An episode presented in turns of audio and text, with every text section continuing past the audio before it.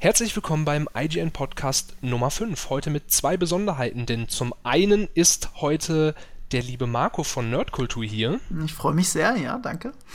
Und zum Zweiten haben wir uns heute nur ein einziges Thema rausgepickt. Äh, wir wissen deswegen nicht genau, wie lange wir reden. Wir, ähm, ja, wir reden einfach mal drauf los. Und das Thema ist Ghost in the Shell. Ja, es ist ein sehr schönes Thema. Ich dachte, die zweite Besonderheit ist, dass eigentlich keiner von IGN hier ist. Ja, im Prinzip, genau. Die, die zweite, eigentlich ist keiner von IGN hier. Das ist die Besonderheit, weil Marco gehört ja eigentlich zur Nerdkultur. Ich äh, pendel so als Freier immer mal wieder vorbei. Ähm, ja.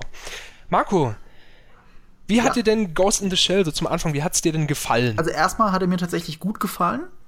Äh, ich hatte trotzdem ein Problem damit, die, äh, die aber insgesamt nicht schwer genug wiegen, als dass ich den Film schlecht finden könnte. Und es ist tatsächlich ein Film, den ich mir sehr, sehr, sehr gerne, also den ich genossen habe und den ich sehr, sehr gerne auf Blu-ray hätte, am besten in 3D sogar. Also das kann ich, das, das kann ich auch absolut äh, nachvollziehen. Meine Kurzversion lautet tatsächlich relativ ähnlich. Ich ähm, habe ihn gesehen, fand ihn echt unterhaltsam und war im Nachhinein tatsächlich sehr überrascht, wie scheiße der angekommen ist. Also wenn man sich mal so die Kritiken äh, durchliest, der kommt weltweit absolut mies, äh, mies weg und auch nicht bei, offensichtlich nicht gut bei den Zuschauern ich würde sagen, also, mies im Sinne von durchschnittlich, ja. Also mein Gefühl bei den Zuschauern, ich habe jetzt auch selber bei Metacritic, nee, bei Rotten Tomatoes vor ein paar Tagen reingeschaut, ich weiß nicht, wie es jetzt steht, aber mein Gefühl war, dass er eher positiver bei den Zuschauern ankommt, aber auch nicht weltbewegend. Aber gut, das ist der Film auch nicht, das kann man nicht behaupten. Ähm, genau.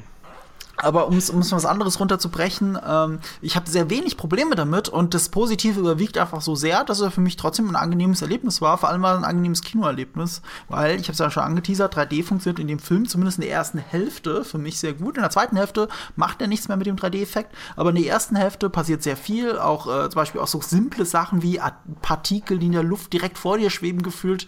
Ähm, ich hatte wirklich das Gefühl, der Film hat so eine tolle, also eine unglaublich gute Bildgewalt, das kann ihm keiner keiner absprechen. Und durch den 3D-Effekt gewinnt es sogar noch und man, man, man taucht förmlich ein in diese Bilder. Das hat mir super gefallen. Ich stehe einfach auf Cyberpunk, ist auch eine persönliche Schwäche von mir.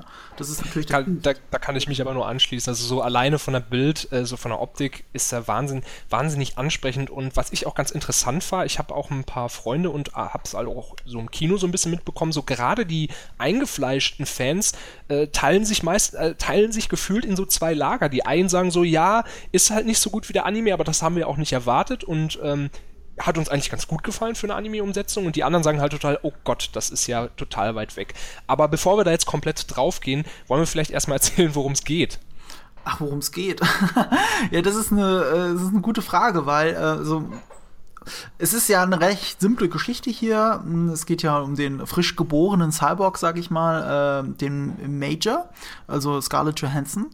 Und das Besondere an der Geschichte ist, es ist eigentlich ein Prequel zu den Anime und also zum Anime-Film, zu den Serien, zum Manga streng genommen, glaube ich auch. Äh, es ist ein Prequel, hat aber in Wirklichkeit Versatzstücke von allen möglichen Sachen. Von der Serie Standalone, Standalone Complex, Second Gig, äh, von dem Film hauptsächlich von 1995, der ja äh, das, das Ganze erst bekannt und berühmt gemacht hat. Ich glaube auch Teile vom Manga. Ähm, da, also gerade auch wenn es über ihre Sexualität geht, wenn man es mal so ganz vorsichtig anteasern darf, wobei das eher nur angedeutet wird.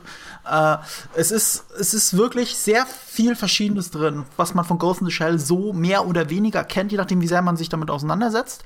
Ähm, spricht insgesamt aber vor allem, also ist es so angelegt durch die Einfachheit der Geschichte, durch äh, ich soll sagen, durch eine sehr einfache Erzählung auch, äh, dass er möglichst viele Leute erreichen kann und erreichen soll. Und ich glaube, das ist schon mal sehr pleasing. Also selbst wenn man nicht die ganzen Vorlagen kennt, was man wirklich überhaupt nicht muss, ähm, kann das für einen ein sehr positives Erlebnis und eine gute Überraschung sein. Und was du ja gesagt hast mit den Fanlagern, das, da gebe ich dir absolut recht, das ist auch mein Gefühl. Du kannst jetzt der Hardcore-Fan sein, der dann natürlich extrem enttäuscht ist von dem Film, weil die vielen Zitate alle äh, leicht umgedreht sind, weil Sachen zusammengeschmissen werden aus den verschiedenen Iterationen ähm, und weil man das eine oder andere vor allem eigentlich philosophisch genug ist und dann kann man sich davon äh, beleidigt auch fühlen und dann ist es halt ein schlechter Film.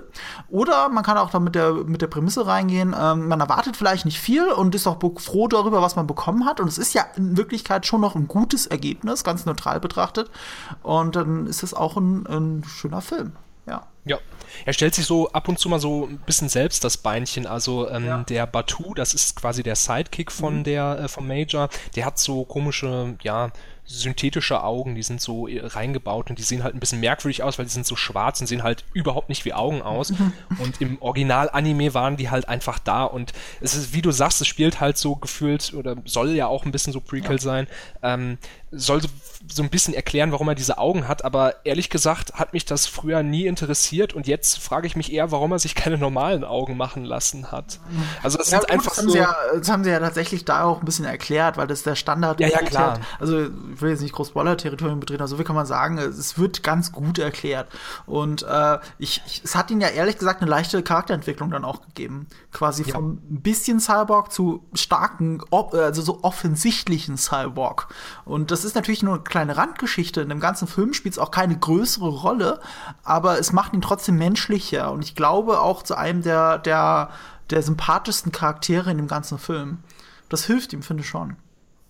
Ja, definitiv. Das, was, ähm, glaube ich, die meisten stören könnte, und das fand ich auch ein bisschen ungeschickt ist, also wie gesagt, ich komme auch damit gut klar, dass das sehr oberflächlich ist. Also ihr wisst eigentlich nach zehn Minuten, wer der Böse ist und warum und überhaupt, das ist sowas von offensichtlich. Das finde ich aber gar nicht so schlimm, wenn man sich drauf einlässt. Also man muss mhm. schon wissen, ist es nicht der tiefsinnige Film. Was aber äh, wirklich. Äh, ganz kurz bei Batu zu bleiben, ja? wenn wir schon mal dabei sind. Ganz äh, kleine Randnotiz: Game of Thrones-Fans haben ihn schon mal gesehen. Das ist der Euron Greyjoy aus der sechsten Staffel. Ach das nein. Ist, das ist in Skandinavien, ja. Ähm, ähm, das ist auch ganz interessant von der Diversität her des Films, weil das ja im, im Vorfeld eine große Diskussion war, die, glaube ich, jetzt gar nicht mehr so sehr geführt wird, dieses Whitewashing. Also ist das ja. jetzt so clever, die ganzen japanischen Charaktere durch, äh, durch Scarlett Johansson, also durch Amerikaner zu ersetzen und so weiter. Äh, darüber kann man jetzt lange streiten. Ich persönlich halte das alles für lächerlich, weil ähm, Anime-Figuren sehen kaukasisch aus, bewusst kaukasisch aus, weil das ein Schönheitsideal bei den Japanern ist. Ähm, Gerade wenn es in Richtung Mischung geht, also Mischung zwischen japanisch und äh, westlichem Look. Und äh, es ist ja auch im Originalcomic kommen auch Amerikaner vor. Und wenn man sich Anime-Umsetzungen anschaut, die wirklich aus Japan kommen, die, mit, die nur mit Japanern besetzt sind, zum Beispiel wie Attack on Titan, ich glaube, da gibt es sogar zwei Filme, dann wirkt ja. das absolut befremdlich, wenn man die, an, den Anime kennt und dann aber durch japanische Figuren das ersetzt sieht das ist sehr, sehr befremdlich. Also da ist glaube ich, äh, Ghost in the Shell näher an, an, am Original quasi, als es ein rein japanischer Film überhaupt je sein könnte. Plus, die, äh, ähm, das so viel kann man sagen, in der Story wird das eigentlich ganz gut begründet, warum ja. sie gewhitewashed ist, um es mal so zu nennen. Und andererseits ist der Film voller Diversitäten. Das sieht man vielleicht auch gar nicht in der deutschen Synchro, geht das bestimmt verloren. Aber ähm, der Film ist vollgespickt mit Japanern, Singapurer, Amerikaner, Briten, Franzosen, Skandinaviern, alles Mögliche. Witzigerweise glaube ich, was ich nicht gesehen habe, Chinesen. Weil. Sollen zumindest. Bitte? Sollen zumindest, ja. Äh, also ich habe also ich habe zumindest in der, in, bei IMDb jetzt so, ich habe ein bisschen geguckt, habe ich keinen einzigen Chinesen gefunden, ist aber kein Zufall, weil das vergisst man ja gerne als Europäer. Untereinander sind sich die Asiaten, also die Japaner sind sich quasi eigentlich Spinnefeind mit allem anderen drumherum und alle anderen hassen die Japaner, äh, was halt ein bisschen mit den Kriegsverbrechen im Zweiten Weltkrieg zu tun hat, die die Japaner begangen haben. Die hassen sich alle gegenseitig. Und für einen Film, der japanische Wurzeln hat, der in Japan funktionieren muss, das ist ja ein wichtiger Markt für diesen Film, ähm, können sie nicht so viele Chinesen reinsetzen, weil dann die Japaner nicht in diesen Film gehen. Das darf man nicht vergessen. Und ich glaube, das ist tatsächlich das einzige, die einzige schwerwiegende Rassenentscheidung, um es mal so zu nennen, die in diesem Film drinsteckt für mich, ist, dass tatsächlich keine Chinesen drin sind, obwohl diese fiktive Metropole ja schon damals bei dem Manga und bei dem Anime bewusst an Hongkong angelehnt war. Ja. Und Hongkong ist ja chinesisch. Aber das war ja zu der Zeit, als der Manga entstanden ist, war Hongkong noch eine Kolonie der Briten.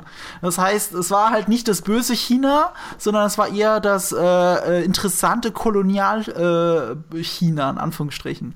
Und äh, ja, das, das spielt da alles mit rein. Also, also Rassen und so, boah Gott, da kann man jetzt bei, bei äh, Ghost in the Shell lange drüber schimpfen oder lange drüber diskutieren. Ich persönlich finde das alles übertrieben. Der Film steht so für sich, wie er da steht, und das finde ich auch gut so. Ja, zumal halt, wie du schon richtig gesagt hast, dass es in der Story tatsächlich auch Sinn, ähm, es macht Sinn. Es ist nicht so aus der Luft hergegriffen. Ähm, nee, da möchte ich jetzt nicht spoilern. Also, äh, man kann auch ja. zur Story, aber so viel, das hat immer eine Prämisse zu tun. Bei Ghost in the Shell, das wird in dem Film jetzt nicht groß thematisiert, das wird nur angedeutet. Das wird im Manga, also im Anime wurde es auch nur angedeutet. Das wird immer im Manga und in den Serien besser erklärt. Das spielt ja alles nach dem Dritten und Vierten Weltkrieg. Und da ist Japan, äh, obwohl Tokio zerstört wurde, ist Japan aber eine, äh, soll ich sagen, Industriemacht äh, ein Wohl, Wohl ähm, nicht Wohlfahrtsstaat, aber ein Staat, dem es sehr, sehr gut geht und da wollen die Leute hin. Mit Flüchtlingsbooten, mit allem. Die wollen da hin. Auch den Amerikanern ja. es da sehr schlecht. Und ähm, diese fiktive Stadt, auf deren Namen ich jetzt nicht komme, äh, die Hongkong nachempfunden ist, ist halt eben ein, ein Siedepunkt von Menschen, die nach Japan geflüchtet sind. Und dann ist der Film sogar konsequenter als der Anime oder der Manga, indem er wirklich sehr divers besetzt ist, weil eben so viele Leute dahin flüchten. Ich weiß auch leider nicht mehr, wie sie heißt. Ich weiß nur noch, dass die in der Nähe da, wo äh, Osaka ist, aufgeschüttet äh, sein soll, dann in der Zukunft. Ja. Meine ich. Äh, ja, und da kommen wir dann halt auch zu der zum Major nochmal zurück, weil die ist halt, ähm, ja, ein Cyborg, aber halt auch nicht, weil im Prinzip besteht sie nur noch aus, ähm, ja, aus Roboter, nur ihr Gehirn ist noch menschlich. Und das ist halt auch dieses Ghost in the Shell. Und da komme ich jetzt nochmal wieder zum Anfang zurück, wo ich gesagt habe, das hat mich gestört. Das sind tatsächlich teilweise die, die Dialoge, weil sie einerseits gerne hätten, dass sie ähm, Tiefe vermitteln, also dieses, dieses Zitat, wo sie immer wieder sagt, unsere, unsere Erinnerungen machen uns nicht aus, sondern unsere Taten und so, dann will es, dann will dieser Film immer so, ja, so, so die, dieses Philosophische reinbringen, was es de facto nicht so tief hat, ist einfach so. Ja. Und ähm, dann aber schön mit dem Holzhammer draufhauen, ey, hier, das sind Ghosts. Und übrigens, der Ghost ist in einer Shell. Und das ist wirklich, also im Deutschen ist es noch schlimmer als im Englischen. Da ist es halt, da machen sie auch schon so eine Redepause. Ghost. So, damit du auch ja weißt, was gemeint ist.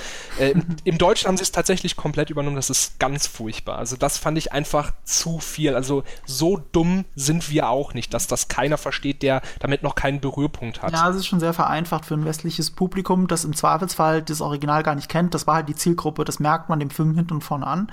Das hindert ihn leider daran, noch philosophischer sein, zu sein, als er hätte sein können. Und ähm, ich habe jetzt in meiner, ich habe jetzt eine Quasi-Review auf meinem Kanal gemacht bei Nerdkultur, äh, wo es hauptsächlich um den einen Punkt geht, der mich am meisten stört an diesem Film oder nicht stört, äh, wo ich die Stellschraube sehe, wie man den Film hätte besser und philosophischer machen können, mit der gleichen Geschichte, mit dem gleichen Drehbuch, mit vor allem mit den gleichen Darstellern, indem man ihn etwas anders inszeniert hätte, weil er hat ganz, ganz tolle und großartige Bilder. Also in der Kinofassung wie im Anime mit der großen Leistung man muss erstmal so ein Anime, der diesen Retro-Futurismus der 90er Jahre, 80er Jahre noch hat, den zu transportieren in so einen modernen Film und es sieht immer noch cool und geil aus. Das muss man wirklich sagen. Ganz tolles oh, ja. Design. Und der macht nichts damit. Es sieht toll aus, ja, aber das war's. Der Film geht hin und macht halt den berühmten Move, äh, den beliebten Move von Hollywood-Filmen einfach einen Establishing-Shot. Das heißt, du hast eine totale, du hast eine Kamerafahrt oder einen Schwenk und äh, gehst halt über die Stadt, gehst über die Szenerie, wo du gerade bist und dann geht es eben darauf, wo jetzt die Handlung ist. Sprich, du siehst kurz Stadt, Kamera schwenkt runter, dann schwenkt es auf ein Auto, das gerade fährt und dann Schnitt, du bist im Auto mit den Charakteren. Oder du siehst irgendwas von der Stadt, Schnitt und dann sind sie in einem Büro und reden miteinander. Das nennt man Establishing Shot. Ganz normales Hollywood einmal eins. Äh, ist wichtig, wenn der Zuschauer weiß, wo er ist und, und dann die Handlung voranzubringen. So. Der Ghost in the Shell, das Original, hat auch eine sehr einfache Geschichte. Ist auch nicht so, also auf, von den Dialogen her so philosophisch, wie man immer meint. Was der Film macht, ist, er versetzt sich in eine gewisse Trance, er versetzt den Zuschauer in eine gewisse Trance. Er nimmt sich die Zeit und zeigt die Stadt hinten und vorne drei, vier, fünf Minuten lang am Stück nur mit Musik untermalt und ab und zu mal den Major mittendrin, wie er sich einfach alles anschaut. Das bedeutet was und treibt aber nicht die Handlung voran. Das ist kein Establishing Shot. Der Film nimmt sich minutenlang Zeit, um nur die Stadt zu zeigen, nur die Atmosphäre zu zeigen, die Stadt eine Geschichte erzählen zu lassen, die uns der Film selber so gar nicht erzählt, sondern die erzählt sich der Zuschauer selber an dem, mit, mit dem, was er das sieht. Das ist natürlich sehr toll, dass das Anime gemacht hat und es macht ihn auch gewisserweise sehr besonders, vor allem mit dieser grandiosen Musik, die der neue Film ja nicht so wirklich hat. Und äh, jetzt könnte man meinen, okay, sie haben das halt nicht übernommen, weil für ein breites Publikum schwierig dann so zu erzählen. Das sehe ich absolut ein. Das ist auch die Intention wahrscheinlich. Aber andere Kultfilme wie ein Blade Runner oder, also der war schon 82, das heißt zwölf Jahre vor, zwölf Jahre, nee, 13 Jahre 13. vor dem Anime. Äh, oder ein Film wie letztes Jahr Arrival, der auch ein großer Publikumserfolg war, der sich auch viel, viel Zeit nimmt für, für lange Kamerafahrten und die Atmosphäre einzufangen. Die funktionieren auch super, funktionieren auch super beim Publikum und die haben sich das halt getraut und ähm, Ghost in the Shell traut sich das eben nicht. Und das ist sehr schade, weil ich der festen Überzeugung bin, mit den gleichen Bildern, mit den gleichen Set-Designs, mit allem, mit den gleichen Grundvoraussetzungen, wenn man das alles nur ein bisschen anders und mutiger gefilmt hätte, wäre das ein viel besserer und viel philosophischerer Film geworden. Die nehmen sich viel zu viel vor, ist über, wie du gesagt hast, über Dialoge und Erklärungen und sogar Text, teilweise Textblöcke, alles zu erklären. Dabei müssten sie das gar nicht. Der, der Zuschauer ist nicht total blöd. Der merkt, okay, das sind Roboter, äh, nicht Roboter, Cyborgs. Das gibt eben den Konflikt zwischen Identität, bin ich Maschine oder bin ich noch ein Mensch? Das ist ja wirklich, das kannst du auf eine Serviette schreiben, wenn es drauf ankommt. Das war bei, äh, bei, bei Ghost in the Shell 95 war das auch nicht anders. Die Frage ist nur, wie setzt du das in Szene und bringt es den Zuschauer zum Nachdenken? Und das schafft halt dieser neue Film nicht, aber der alte hat es geschafft. Das ist nur schade Weil wegen dem verschenkten Potenzial. Weißt du, woran ich da äh, denken muss? Kennst du noch die, die, Szene mit dem Müllmann aus dem alten und aus dem neuen Film? So die, im direkten Vergleich, mhm. ich finde, da wird es eigentlich ganz deutlich. Ja, weil, das ist ein gutes Beispiel. Ähm, im, im, im äh, neuen Film, da jagen die halt den Bösen, da wollen wir jetzt nicht zu sehr ins Detail gehen, und ähm, da kommt halt so ein Müllmann, der von seiner Tochter erzählt und äh, ja, es sind so Alltagssorgen, so, ah, ich muss meine Tochter noch abholen und bla bla bla. Und dann sieht man relativ offensichtlich, dass ähm, die gehackt werden. Und ähm, es ist alles sehr offensichtlich, also es lässt nicht viel ähm, Raum für Interpretation. Und beim Anime ist es gar nicht so offensichtlich. Da wird dir das ähm, erst später klar, dass seine Erinnerungen gar nicht so stimmen. Das ist im Film, äh, im, im, jetzt im, im neuen Film, relativ schnell offensichtlich, ja. dass, da, äh, dass bei ihm die Erinnerungen nicht ganz stimmen und so. Im Anime ist das viel subtiler. Da, da kommt man erst äh, nachher drauf und denkt sich so, oh, warte mal, scheiße, der Müllmann, das stimmt ja dann äh, hinten und vorne nicht, was der sich gedacht hat. Das ist finde ich, ganz gut, ein ganz guter Vergleich, was der alte richtig und was der neue nicht mhm. gut gemacht Weil hat. Weil man hat sich auch da auch wieder mehr Zeit genommen, wie du es gesagt hast. Äh, man sieht ja denen bei der Arbeit zu im Anime. Wie sie halt ihre Arbeit als Müllmänner verrichten. Und er erzählt von seiner Tochter und wie sehr er sie liebt und alles. Und sie verrichten ihre Arbeit, ein bisschen Alltag. Ich bin mir gar nicht sicher, ob der andere überhaupt auch gehackt wurde. Ich glaube fast gar nicht. Bin mir gar nicht mehr sicher. Ich weiß es auch nicht glaub, mehr genau, aber es ist auf jeden Fall deutlich ein. länger. Ja, und äh, die haben sich halt die Zeit genommen. Und dem Film ist es wirklich so. Und deswegen ist es ja gar kein Spoiler, was wir erzählen, weil in dem Film es passiert innerhalb von 20 Sekunden. Er erzählt kurz, äh, hier, ich muss meine Tochter von, der, äh, äh, von dem Klarinettenunterricht oder so abholen. Und ähm, zack, sind sie gehackt. Und das war's. Und es ist halt, es ist halt leider mit der Schaufel auf den Kopf gehauen und das Potenzial, das diese Szene eigentlich hätte, komplett verschwendet. Wenn, es ein, wenn der Film was falsch macht, dann ist es einfach Potenzial zu verschwenden. Das ist schade. Ja, und da finde ich, spielt aber auch so ein bisschen rein, mir fehlt so ein bisschen das Blut. Also äh, ich finde, dieser Film wirkt in seiner Optik so großartig auch aussieht, zu sauber. Witzigerweise, weißt du, witzigerweise ist ja im Trailer äh, es, es sind ja sehr viele, äh, wie soll ich sagen, Blutspritzer zu sehen. Wenn sie auf Leute schießt, dann spritzt hinten das Blut raus und so weiter. Im Film ist es gar nicht so.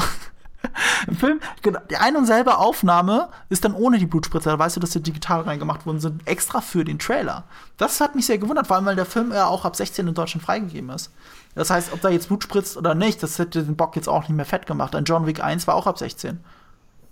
Ja, ich, ich, ich habe dann immer nur dieses Problem, ähm, wenn, es, wenn es dann zu künstlich aussieht. Also das gleiche Problem hatte ich auch bei der Hobbit-Trilogie. Da war, da war zu offensichtlich, was CGI ist und was nicht. Und klar ist das hier alles CGI, aber es hätte einfach nochmal ähm, diesen ganzen Look.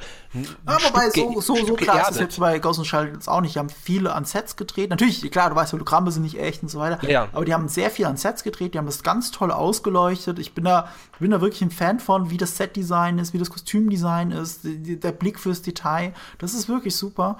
Ähm, sind, und die haben ja auch in Hongkong gedreht. Also das heißt, es läuft da halt teilweise wirklich die Straßen von Hongkong, das ja eh schon in allen Farben leuchtet. Und äh, haben da teilweise einfach nur noch die Hologramme noch draufgesetzt. Sie haben einfach das Hongkong genommen, so wie es in Wirklichkeit ist. Und äh, das, das muss man dem Film einfach zugute halten. Der zaubert so tolle Bilder. Ähm, ja, er nutzt sie halt nur nicht. Leider.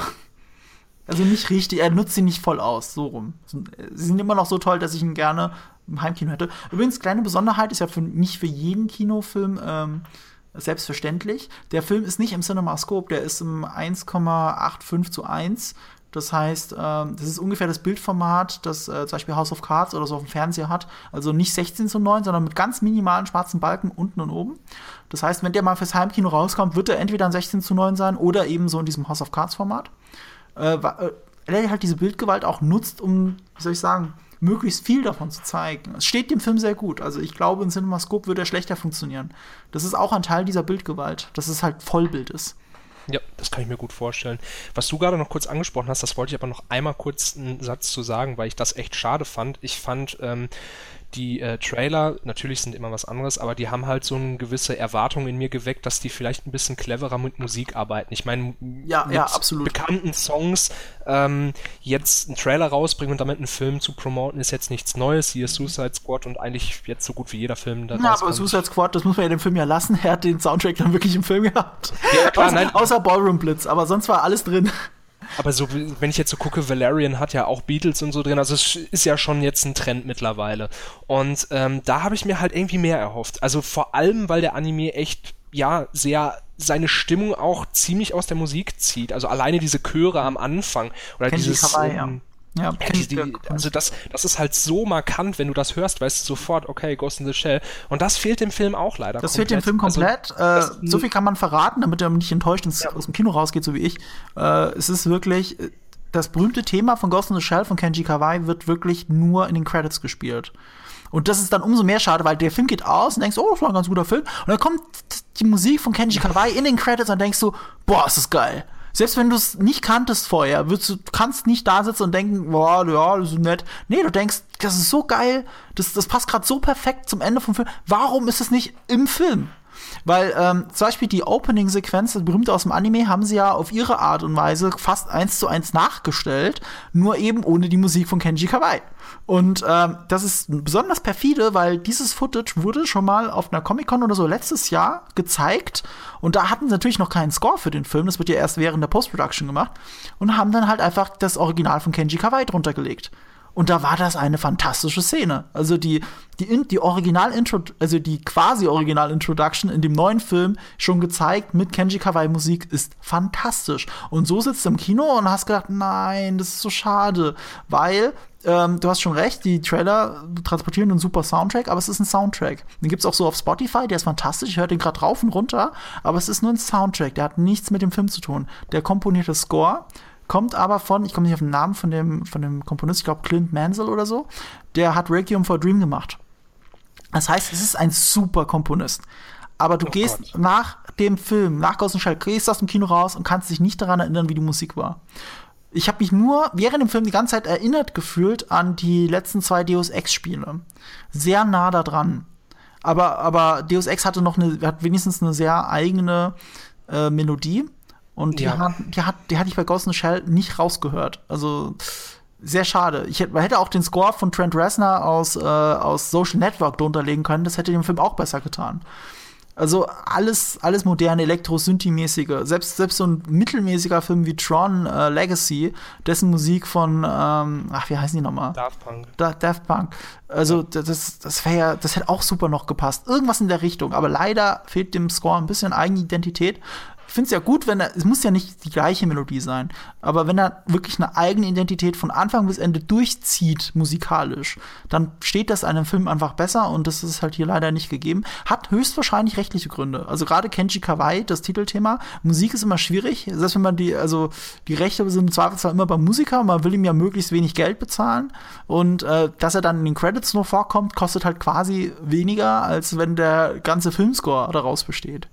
Und äh, in den Trailern sowieso, das wird dann auch anders lizenziert.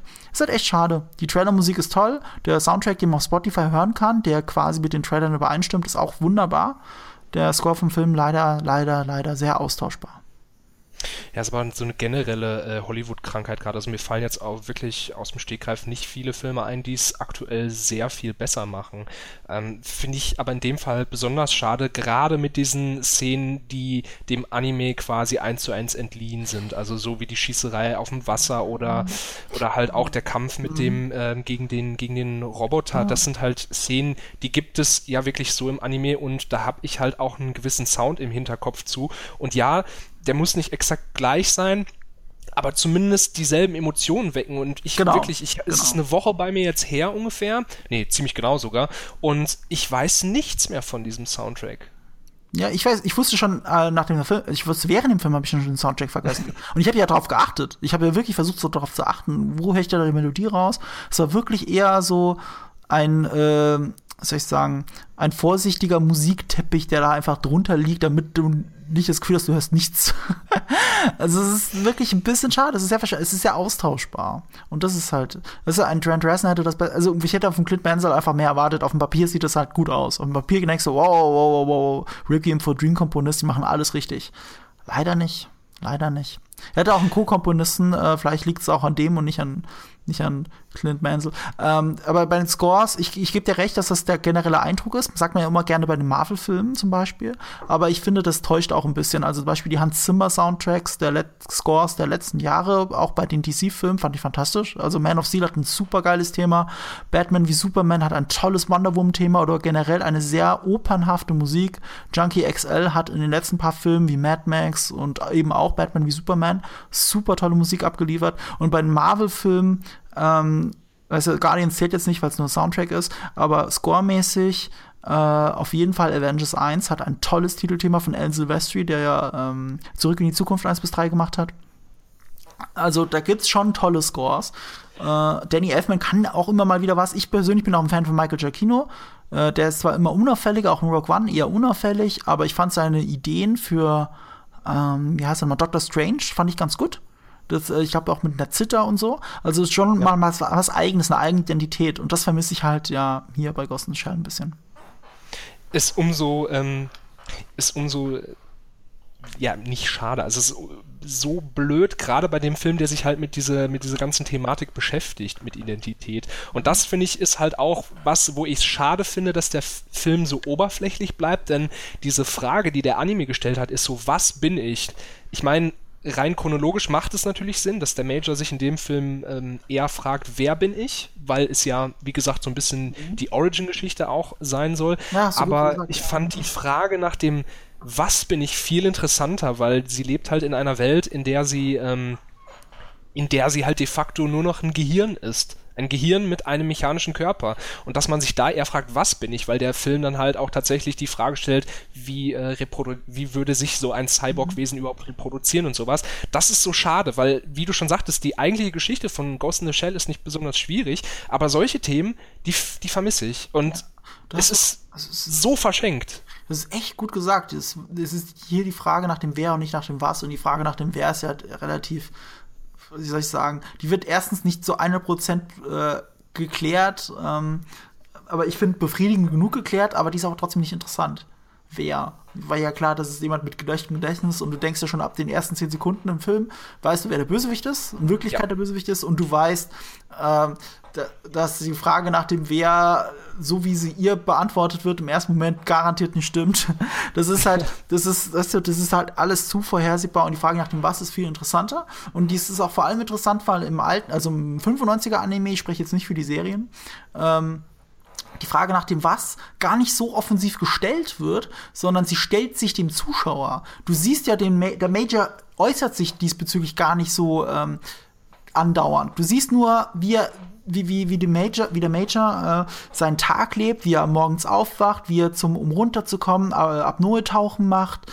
Also ich sag mal eher wegen der Major, ich finde die komisch. Aber was ich damit sagen will, ist, du als Zuschauer bist permanent mit der Frage beschäftigt, was ist sie jetzt eigentlich? Und ähm, man merkt, dass der Major dann mit dieser Frage beschäftigt ist, ohne dass man sie andauernd aussprechen muss. Und, die, und der Film hier äh, der neue, der stellt andauernd die Frage nach dem und zwar sehr, man es nicht sofort kapiert. Ja, es ist wirklich, es ist viel zu, viel zu oft wiederholt, viel zu offensichtlich und eigentlich langweilt einen diese Frage und das ist sehr schade. Und ich finde es auch sehr interessant eben, äh, was ich versucht habe anzudeuten, die, wie man die Frage stellt. Sie artikuliert das die ganze Zeit, die Frage nach dem Wer und im, im 95er wird es nicht artikuliert, es wird durch Bilder transportiert. Und das schafft ja, der Film hast, nicht. Und ein wichtiger Faktor dafür ist, und da müssen wir ja auch in Richtung Scarlett Johansson gehen. Oder sag du erstmal zuerst, ich habe dich unterbrochen. Ich, ich wollte nur noch das mal äh, zusammenbringen mit dem, was Mhm. du gesagt hast, mit diesen Shots, mit diesen langen im 95er Anime. Das sieht man auch daran ganz gut, weil man tatsächlich Szenen hat, wie eben diese bekannte Szene, die sie auch im Film übernommen hat, da aber nicht so wirkungsvoll ist, wo Mhm. sie dem Major einfach nur zeigen, wie sie, äh, wie er es sitzt, ja? Mhm. wie es einfach rumsitzt und du siehst dieser Figur an, dass sie nachdenkt. Ja, das genau. passiert halt viel häufiger. Darauf wollte ich gerade zu sprechen kommen, nämlich das Schauspiel von Scarlett Johansson, das lässt mich nämlich zwiegespalten zurück. Äh, sie macht per se nichts falsch, aber ich glaube, man hätte an, einem- wieder an ein paar Stellschrauben drehen können, und zwar ist sie mir viel zu emotional. Du siehst ihr die meiste Zeit im Film, wenn man wirklich nur auf ihr Gesicht achtet, jederzeit an, was sie gerade fühlt. Sie hat gerade Angst, gleich in der ersten Szene. Sie fragt sich, was los ist. Äh, dann siehst du, wenn sie Freude hat. Du siehst, wenn sie äh, Mitleid hat, wenn sie Bedenken hat. Du siehst, du siehst ihr an, nur vom Gesicht her, wenn sie darüber nachdenkt, wer sie eigentlich ist, ohne dass sie schon wieder aussprechen muss. So. Und es gibt im Film einen berühmten Effekt, der unglaublich wichtig ist. Ich glaube, ich werde ihm auch ein eigenes Video die Tage widmen. Ähm, der heißt Kuleshov-Effekt. Kennst du das? Aber ich erkläre es eh für die Zuschauer nochmal. Erklär es ruhig. Kuleshov. Kuleshov war natürlich ein Russe, das hört man ihn an. Und die Russen waren äh, gerade Anfang äh, des letzten Jahrhunderts äh, die Vorreiter für sehr viele Sachen, die mit Filmmontage zu tun haben. Ganz berühmt ist der Film Panzerkreuzer, Panzerkreuzer Potjemkin. Das war ein, eigentlich ein Propagandafilm der Sowjetunion. Aber der hat halt, äh, der ist deswegen berühmt, weil er schon zu Stummfilmzeiten gezeigt hat, wie man mit Montage, also mit der Anordnung von Bildern, von, von verschiedenen Kameraeinstellungen, einen Film erzählen kann. So, also auch Action revolutioniert hat und sowas. Und Kuleshov war ein, mehr ein Filmwissenschaftler als ein Regisseur. Also er war, glaube ich, offiziell Regisseur, aber er hat nicht wirklich Regie geführt. Er hat eher geforscht, wie funktioniert Film. Und er hat ein sehr, sehr berühmtes Experiment gemacht. Und zwar hat er einen russischen Starschauspieler, war das, glaube ich, sogar, gefilmt und hat ihm gesagt, als Regieanweisung, denk an nichts, spiel neutral, lass dir nichts anmerken und guck einfach da hinten in die Richtung und ich film dir das so frontal und er hat ihn frontal abgefilmt.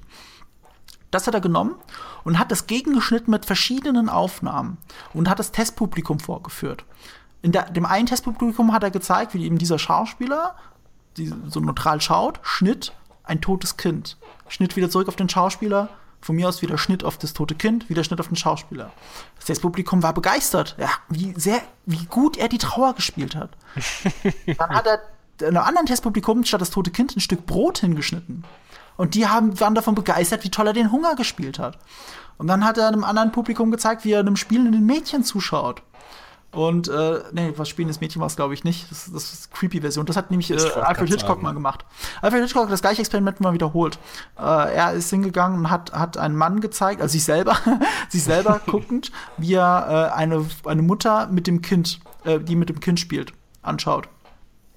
Und äh, das sah, äh, wie soll ich sagen, äh, das sah, ja, genau. Und ist klar, was er damit transportiert hat. Nur hat er dann angefangen zu lächeln. So, und dann war dann klare Aussage, aha, okay, er, er empfindet halt Freude, wenn er eine Familie sieht. Gleiche, dann hat er das mit was anderem gegengeschnitten, nicht, nicht die Mutter und das Kind, sondern nur das Kind. Das Kind beim Spielen. Hat er erst neutral angeschaut, okay, sagt noch nichts aus, und dann hat er wieder dieses gleiche Lächeln, ne? Und dann sieht es natürlich pervers aus. In dem Moment wird was komplett anderes daraus. Super interessant. Das ist der Kuleshov-Effekt. Zeigt eigentlich nichts anderes als, du kannst durch die Montage und durch möglichst minimalistisches Spiel dem Zuschauer viel mehr transportieren als durch übertriebenes Spiel. Das ist der große Unterschied zwischen Film und Theater. Wenn man, Thea wenn man Theater spielt und zum Beispiel deutsche Schauspieler lernen immer für Theater, die lernen nicht für Film, die lernen hauptsächlich für Theater, ähm, lernst du spielen für die Person, die als allerletztes in der letzten Reihe hinten im Theater sitzt. Die muss sehen können, was du ausdrücken willst. Deswegen spielen Deu gerade deutsche Schauspieler gerne so übertrieben. Nicht, weil sie es nicht besser können, sondern weil sie es nicht anders gelernt haben. Sie lernen zwar auch für Film, aber das ist kein Fokus. Theater ist Fokus, weil Theater heißt Festanstellung, Theater heißt, du kannst für eine Schauspielerei leben. Das ist in Deutschland nicht so einfach. Deswegen ja. Theater. So, sie spielen auch für den letzten Mann in der letzten Reihe. Äh, amerikanische Schauspieler lernen hauptsächlich Film und Fernsehen zu spielen. Sowas wie äh, Broadway und Theater ist halt äh, nice to have und äh, für viele eine große Herausforderung, aber das ist nicht das, was du lernst. Und da lernst du eben für die Kamera, die sehr nah an dir dran ist, anders zu spielen. Du musst wesentlich minimalistischer spielen. Und da kommen wir langsam in die Richtung Kuleshov-Effekt. Du erreichst oft viel mehr, indem du nichts tust. Möglichst wenig. Und das hängt von der Montage des Films ab, was er zeigt was ist dann, was der Film dann, der Schnitt und die Bilder dann mit den Emotionen machen, die du transportierst.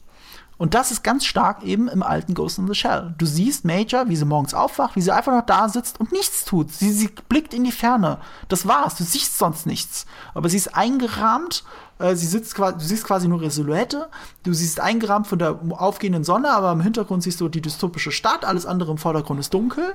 Das sieht einfach nachdenklich aus und es sieht deprimierend aus.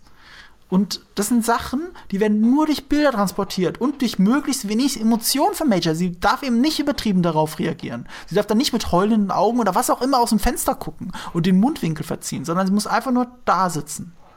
Das ist sehr, sehr starkes Storytelling durch Bilder, durch Bildsprache, durch den Kuleshov-Effekt.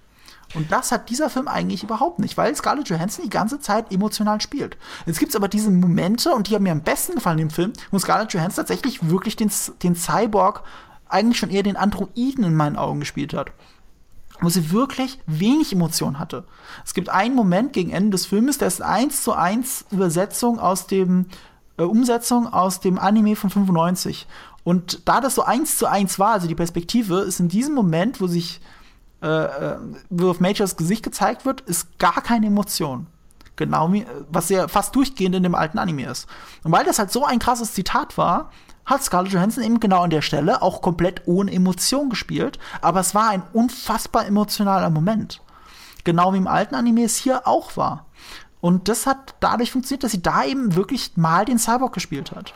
Die da wird dann für einen kurzen Moment die Frage nach dem Was wichtig und nicht nach dem Wer. Und diese Momente gibt es leider viel zu wenig in dem neuen Ghost in the Shell. Es gab es im alten nur durchgehend. Das finde ich ein bisschen schade. Das hätte man besser machen können, indem man sie hätte weniger emotional spielen lassen. Das ist nicht unbedingt Scarlett Johansons Fehler, also zumindest mein Augenfehler, sondern vielleicht sogar die des Regisseurs Rupert Sanders, der dann einfach da die falsche Regieanweisung gegeben hat. Da muss man auch dem Schauspieler sagen, spiel's bitte weniger. Spiel nicht so emotional. Ich will dir nicht in jedem Moment sofort ansehen können, äh, ein Blinder würde ihr ansehen, ohne oder anhören, ohne den, ohne es wirklich zu sehen, ähm, wie, was sie gerade spielt für eine Emotion. Ja. Und das darf beim Kuleshov-Effekt gar nicht passieren. Äh, ich habe noch zwei Sachen, die ich gerne mit dir besprechen würde. Ich will noch ein ganz kurzes Beispiel, noch ein ja. ganz, ganz schnelles Beispiel für den Kuleshov-Effekt, das noch offensichtlicher ist, weil wir reden ja hier von Cyborgs und Vermenschlichung. Ähm, nehme Terminator 2. Terminator 2 ist nicht ohne Grund der schauspielerisch beste Film von Arnold Schwarzenegger. äh, ja, ja, können Roboter spielen. Ja, aber das liegt auch daran, weil er halt gerade in diesem Film unfassbar emotionslos spielt. Er verzieht ja nicht die Miene, aber das passt so gut, gerade in Terminator 2, weil er mit einem Jungen interagieren muss, mit John Connor. Und es gibt, ich habe mal extra für mein Video darauf geachtet, es gibt eine schöne Szene, in der John Connor ihm sein Leid klagt als Waisenkind und wirklich schon am Heulen ist. Und also er muss quasi, muss die Emotion rauslassen. Und Arnold Schwarzenegger schaut ihn ja nur an, emotionslos. Aber in dem Moment wirkt es, als hätte er Mitleid mit ihm. Das ist so fantastisch, subtil gespielt, weil er eben nicht spielt. Das ist das Fantastische. Das ist der Kuleshov-Effekt. Das ist die Möglichkeit, einen Cyborg zu vermenschlichen und Tiefe zu geben. Ja. Und das macht es noch umso trauriger, dass es gerade in Ghost of the Shell nicht drin ist. Ich habe noch mal eine Frage, wie es dir so ging. Ich glaube nämlich, das ist auch eine, ähm, eine, eine persönliche äh, persönliche Vorliebe. Wie stehst du zu diesen ganzen Zitaten? Weil manche wirken tatsächlich nur da um des Zitates willen. Mhm. Also ich weiß nicht, wie ich, du das empfunden hast. Gerade bei mir war Ja, sehe ich genauso, aber ich finde es ist legitim. Weil ja. so, macht's, so gibt es dem Film halt einen Mehrwert, also nicht einen Mehrwert, aber so gibt es dem Film überhaupt. Wenn, lieber gut zitiert als schlecht selbst erfunden. Das ist so mein Motto. Und hier ist es ja auch wieder eine eigene Inkarnation. Äh, der Film erfindet sich ja eh dauernd selber. Ich meine, es gab ja auch einen Manga mal ursprünglich. Und der ja. Anime-Film hat ja auch nichts anderes gemacht als den Manga zitiert. Da war keine 1 zu 1 Umsetzung. Er hat ihn teilweise zitiert, teilweise ein bisschen umgedreht, vieles verändert, war wesentlich ernster als die Manga-Vorlage. Und die Serien bauen ja auch nur los auf dem Film auf, zitieren die dann wieder hier und da. Äh, insofern finde ich das legitim. Man kann es sich natürlich daran stören, weil die Zitate relativ wild durcheinandergewürfelt sind. Der Bösewicht verliert zum Beispiel sehr stark dadurch, weil er sich sehr viele, weil er ein bisschen Laughing Man, ein bisschen Kuse, ein bisschen Puppet Master in sich vereint. Das sind drei verschiedene Bösewichte aus dem Universum.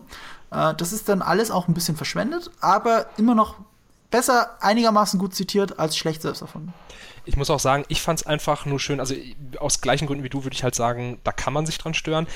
Ich fand es aber einfach mal schön, solche Szenen in so einem Niveau zu sehen. Also da hast du auch wirklich gesehen, wohin das Geld geflossen äh, ist. Das sah wirklich einfach fantastisch aus. Also so, aus ja. so stelle ich mir halt wirklich vor, wenn eine Anime-Umsetzung gemacht wird, wie das optisch aussehen kann. Also wie ja. un, äh, nicht äh, abgesehen vom Inhalt und sonst allem, aber das mhm. sieht einfach wow aus. Ich hoffe, das nehmen sich alle anderen zum Vorbild, die wieder jemals irgendwie was Cyberpunk-mäßiges oder vor allem Anime-mäßiges umsetzen.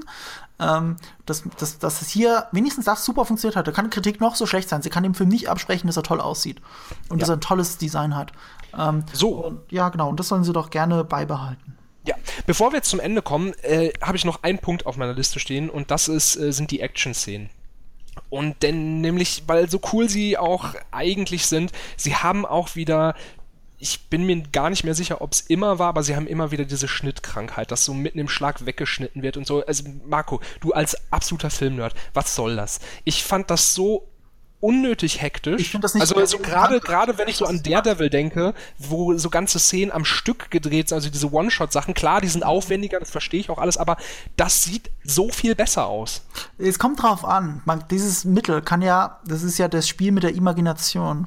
Ähm, vieles, wenn man sich Sachen vorstellt, wenn sie im Gehirn des Zuschauers passieren, sind sie brutaler und schlimmer, als wenn du sie siehst. Schweigender Lämmer ist immer dieses Musterbeispiel. Du siehst ja fast nichts Brutales. Du denkst es dir nur. Ähm, du siehst nicht, wie er zu, du siehst nicht, wie er, wie er wirklich, also du siehst nicht, wie er was abbeißt, sondern du siehst nur, dass er zubeißt und äh, du siehst nur, wie er die Leiche zurücklässt. Also es ist ein Spiel mit Imagination und denk nur mal an The Dark Knight, der macht ja nichts anderes als das, was Ghost in the Shell eigentlich vom Inhalt her auch macht, im richtigen Moment immer wegschneiden. Nur ist es bei The Dark Knight unfassbar effektiv. Wenn der Joker einem das Messer in den Mund steckt und dann durchzieht, aber in dem Moment aber weggeschnitten wird, aber die Musik so, so eklig anzieht, ist das mhm so viel brutaler, glaube ich, als wenn du es sehen würdest. Ich glaube, es, es ist wirklich in dem Moment brutaler und härter. Und das schafft aber Ghost in Shell nicht. Hier ist es tatsächlich relativ flach. Äh, wenn da jemand offscreen erschossen wird oder sich offscreen erhängt oder was auch immer, dann ist das nicht so effektiv, wie es hätte sein können. Liegt zum Beispiel auch am Sounddesign. Also ich habe jetzt gerade beim Schnitt von meinem Video ist mir aufgefallen, dass die Schüsse sehr leise gepegelt sind im ganzen Film. Also ich, es gibt zum Beispiel die Anfangssequenz gibt's komplett, die ersten zehn Minuten des Films gibt's im Internet ja. ganz legal zum Anschauen. Und da merkt man, dass das Sounddesign nicht sehr effektiv ist. Die Schüsse sind leise. Das ist was wie Popcorn in der, in der, in der Pfanne. Und äh, das macht das alles so uneffektiv. Das ist echt schade. Wobei ich, ähm, ich muss auch sagen, ich fand's aber auch, also gerade das Beispiel mit The Dark Knight, ja, als Stilmittel kann das extrem effektiv sein, aber das ist was, was ich zum Beispiel, was mich auch, und ich mag Marvel-Filme sehr gerne, was mich auch daran stört, ist einfach, wenn im Kampf, also ich erinnere jetzt einfach mal an eine Szene, wo die in einem, ja, was ist das, so in so einer Nacht, in so einem Nachtclub, in so einer Bar sind und da ist ähm, der Major in so einem Gang und prügelt sich mhm. und das hat nichts stilistisch irgendwie bereichert, dass die Szene, dass da innen drin so hektisch geschnitten wird. Also das meine ich. Es ist ja, ähm, einfach. Naja. Der Anime war da schon wieder effektiver. Also ich meine, allein die Anfangssequenz, die man ja im Trailer unendlich mal sieht, wo sie Fenster springt und alle erschießt. Ja. Im, Im, Anime ist es quasi eine ähnliche Szene, da erschießt sie nur einen. Aber der zerplatzt dann auch im Kopf. Also sie trifft quasi den einen Punkt, den man aus Hot Fast kennt im Gehirn. Wenn der getroffen wird, explodiert der Kopf. Äh, aber da ist es auch ganz gut, wenn du genau hinschaust, siehst du, dass da irgendwelche Cyberimplantate in sich hat und sie hat es wohl geschafft, sich so zu treffen, absichtlich zu treffen, dass es explodiert. Deswegen ist sein Kopf quasi explodiert. Sehr brutal, aber sehr effizient. Es ist nur diese eine Person. Und das, das ist schon ähm, ähm, ein kleiner Schlag in die Magengrube und sehr interessant. Und, und, und die, dieser Szene, also die Szene im neuen Film, da stirbt ja ein Dutzend Menschen und also auch schon vorher. Und es ist halt im Vergleich dazu unfassbar ineffektiv. Sehr schade. Sehr schade. Wieder ein bisschen verschwendet. Ja, zumal halt diese, diese, diese, ähm, an, dieser Androide da, diese, der sich dann so spinnenartig wegbewegt, einfach so unglaublich geil aus. Ja, also da ja, kommen wir halt ja. auch schon wieder auf dieses Optische zurück, aber wie die sich äh, die Gelenke auskugelt mhm. und zu, wirklich zu so einem Vierbeiner mutiert und dann nach hinten wegkrabbelt. Vor allem Boah. die Aufnahmen sind auch mit echten Puppen und so realisiert. Das wirkt dann einfach von, von unfassbar plastisch und toll. Das Reingreifen, das ist so gut gemacht. Ja, dann äh, kommen wir mal zum Schluss. Marco, Dein Fazit, bitte. Mein Fazit ist ja, dass es ein gutes, bemühter Film ist. Er hat, er hat leider Potenzial verschenkt. Es wäre da. Es wäre mit der Story da, es wäre mit den Darstellern da, es wäre mit allem da, nur ein bisschen anders inszenieren. Dann ist es ein toller Film. So ist es ein guter Film, den ich ruhigen Gewissens sagen kann, ey, schaut mir euch ruhig an, den ich mir auch sehr, sehr gerne auf Blu-ray kaufen will. Ja, da kann ich vollkommen nur zustimmen. Also äh, ich war wirklich, nachdem ich im Kino war, echt ein bisschen geschockt von den ganzen Negativwertungen, dass die so krass negativ waren. Äh, ich habe auch irgendwo mal gelesen, dass tatsächlich jemand als Fazit geschrieben hat, das ist eine Verschwendung von Geld, wo ich halt sagen würde, alleine vom Schauwert her ist das garantiert keine Verschwendung. Also ja, ja, das ja. kann man sich angucken, man geht nicht raus und hat das Gefühl, man hat Geld verschwendet. Man darf halt aber nicht die Latte zu hoch hängen. Also man muss sich bewusst sein, dass der Film bei weitem nicht so ähm, gut ist, wie er hätte sein können und auch nicht die ganze Tragweite hat, was ja auch historisch gesehen Sinn macht. Also alleine als Wegbereiter für Animes war Ghost in the Shell als Anime viel wichtiger. Also Du weißt, ja, vor allem, er bringt mich auch mehr zum Nachdenken. Das ist auch wirklich nicht nostalgische Verklärung von mir. Ich habe den Film vom halben Jahr das letzte Mal noch mal gesehen, extra als der neue Trailer rauskam. Also der erste Trailer zu Ghost in the Shell. Und ich war immer noch überwältigt davon. Vor allem, ähm, ich bin aus dem Film rausgegangen, also aus dem alten nochmal, und habe wirklich dann drüber nachgedacht und drüber nachgedacht und war immer noch in dieser Stimmung drin. Und bei dem Film bin ich rausgegangen und habe an nichts gedacht. Also, also, wirklich, es ist so selbsterklärend alles. Es lässt überhaupt gar keine Fragen offen und es parodiert sich schon fast am Ende. Also, ich sag jetzt mal einen Satz, der am Ende fällt, der wirklich kein Spoiler ist, äh, äh, wo, wo, so, wo so ein Satz fällt wie, ja, der, jetzt, wir wissen, was wir zu tun haben. So, wie ihr wisst, was ja. wir zu tun haben. Damit ist gemeint, dass Sektion 9, diese Antiterrorgruppe, äh, weiß, was sie zu tun hat.